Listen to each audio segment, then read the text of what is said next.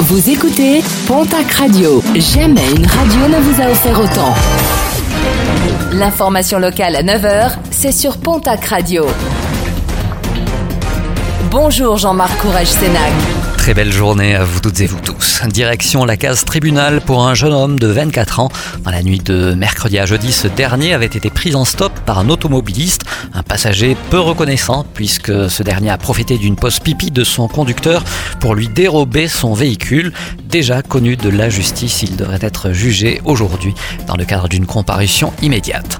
La 50e édition du Festival des Bandas de Condon se prépare. De vendredi à dimanche, une quarantaine de bandas seront présentes pour animer les rues de la cité gersoise. Bodega, concerts, courses landaises et des personnalités comme Joanne de Nadao et Patrick Sébastien. À noter comme chaque année une forte mobilisation des gendarmes avec de nombreux contrôles d'alcoolémie à la clé. Dans le rouge, depuis la fin de semaine dernière, Haute-Garonne, Gers, Landes, Pyrénées-Atlantiques et Hautes-Pyrénées sont concernés par un risque d'allergie au pollen élevé. Les pollens de graminées sont particulièrement présents. Il est recommandé aux personnes les plus sensibles de bien laver leurs cheveux en rentrant chez eux et de limiter les efforts physiques à l'extérieur.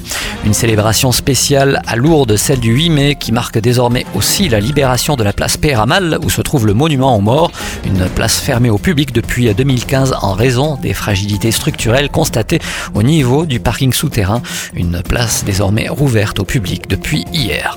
L'avenir du Stade Tarbes Pyrénées Rugby passera-t-il par l'arrivée d'un nouvel investisseur? Alors que les clubs professionnels tarbés recherchent toujours de nouveaux financements pour boucler leur budget, le club de rugby tarbé a reçu il y a de cela quelques jours la visite de Dominique Einhorn, un homme d'affaires qui a fait fortune aux États-Unis. Rien n'est pourtant acté, d'autant plus que ce dernier, qui souhaitait également investir dans le rugby à Sarlat en Dordogne, doit s'affranchir de mise en examen dont il nie toujours le bien fondé. En sport rugby, une mauvaise nouvelle pour la section paloise touchée à l'avant-bras lors de la rencontre contre Castres. Le Fidjien Aminiasi Touimaba souffre d'une fracture. L'ailier de la section paloise devrait être absent au moins pour les trois prochains mois.